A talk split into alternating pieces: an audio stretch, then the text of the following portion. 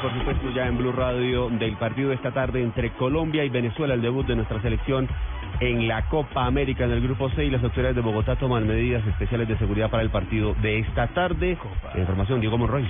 Hola, Oscar, eh, oyentes, muy buenos días. Cerca de 2.000 policías reforzaron la seguridad en Bogotá durante, antes y después del partido de la Selección Colombia frente a Venezuela. Aunque la administración distrital no adoptó la medida de la ley seca, sí se encuentra prohibido el porte de armas blancas, el uso de espuma y la harina en el espacio público para las celebraciones. De igual manera, las autoridades de tránsito anunciaron que se aumentarán los controles en las vías de la capital del país para evitar accidentes causados por conductores que manejen en estado. De embriaguez.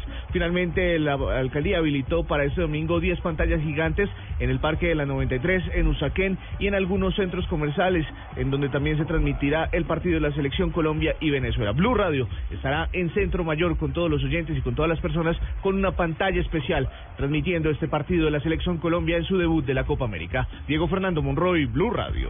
También hay medidas especiales en Barranquilla. ¿Cuáles son? Le preguntamos a Diana Coma. Buenos días. Para este partido de Colombia ante Venezuela, los principales operativos en las vías nacionales del Atlántico están encaminados a prevenir a conductores que conduzcan en estado de embriaguez, como ha ocurrido en anteriores encuentros, tal como las vías del capitán Mauricio Gómez, comandante de la Policía de Carreteras del departamento. Especialmente donde quedan las cabeceras municipales, ahí vamos a tener puntos de prevención y regulación, previniendo que pronto festejando que hay muchos conductores que pronto por festejar, por celebrar que Colombia está jugando, por lo de la Copa América vaya a pretender consumir vías embriagantes y conducir en nuestras vías nacionales. Entonces lo que les recomienda, si van a consumir vías embriagantes, entreguen las llaves, no conduzcan en, en estado de embriaguez. Para este encuentro, autoridades de Barranquilla y su área metropolitana han dispuesto a 2.000 hombres que serán distribuidos en estaderos, restaurantes y sectores donde tradicionalmente se siguen las transmisiones de fútbol. En Barranquilla, Diana Comas, Blue Radio. En Bucaramanga también las autoridades reforzarán la seguridad para evitar alteración de orden público en el encuentro de esta tarde. Verónica Rincón.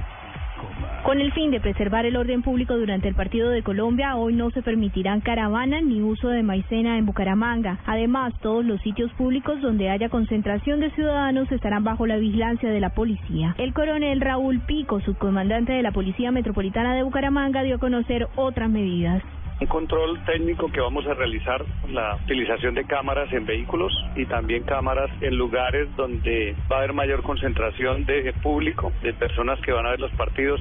Estos lugares de concentración que hemos tenido en Bucaramanga en estos eventos corresponden a la zona de cabecera, a la zona Real de Minas y a cualquier otro lugar donde veamos que haya congregación de personas que quieran ir a disfrutar del fútbol. De igual manera habrá control con operativos de tránsito para evitar que conductores manejen en estado de embriaguez.